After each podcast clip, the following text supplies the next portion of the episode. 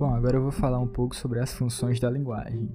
Mas antes eu tenho que enfatizar os elementos da comunicação, que são seis. São o emissor, a mensagem, o receptor, o canal, o código e o referente.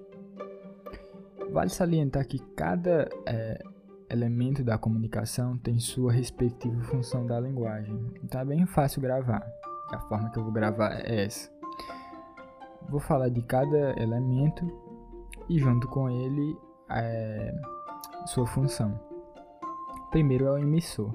O emissor é quem produz a mensagem, quem passa a mensagem, quem emite a mensagem.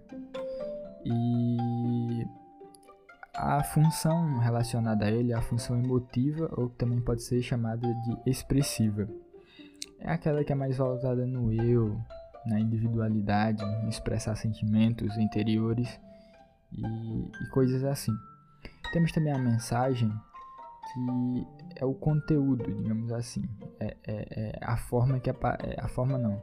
É o conteúdo, é a mensagem que é passada do emissor para o receptor. E a função que é designada a ela é a poética. Como é a função poética? Aquela função que se foca na em como vai ser passada a mensagem.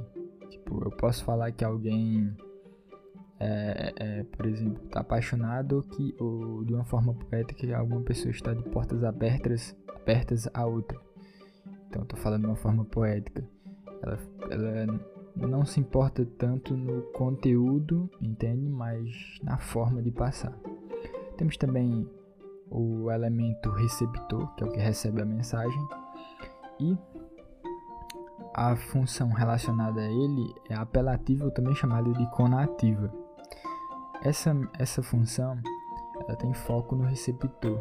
Normalmente são utilizados é, um tom imperativo, um tom de mandar alguma coisa.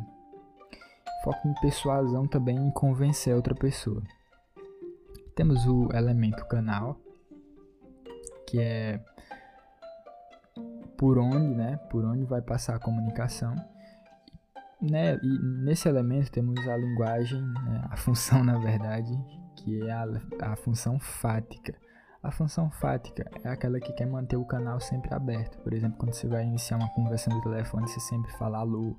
Então você vê alguém na rua, você fala ei. Você está testando o canal comunicativo. O outro elemento da comunicação é o código. O código é mais ou menos a linguagem que vocês vão falar. Por exemplo, não tem como existir comunicação entre uma pessoa que só sabe falar português e outra que só sabe falar francês. Por quê? Porque o código não é o mesmo.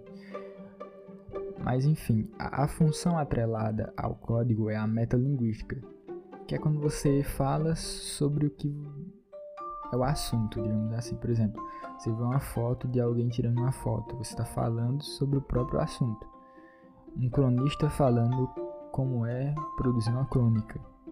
Isso é metalinguística, isso é metalinguagem. Um estudante falando sobre como estudar. Isso é uma metalinguística, isso é uma metalinguagem.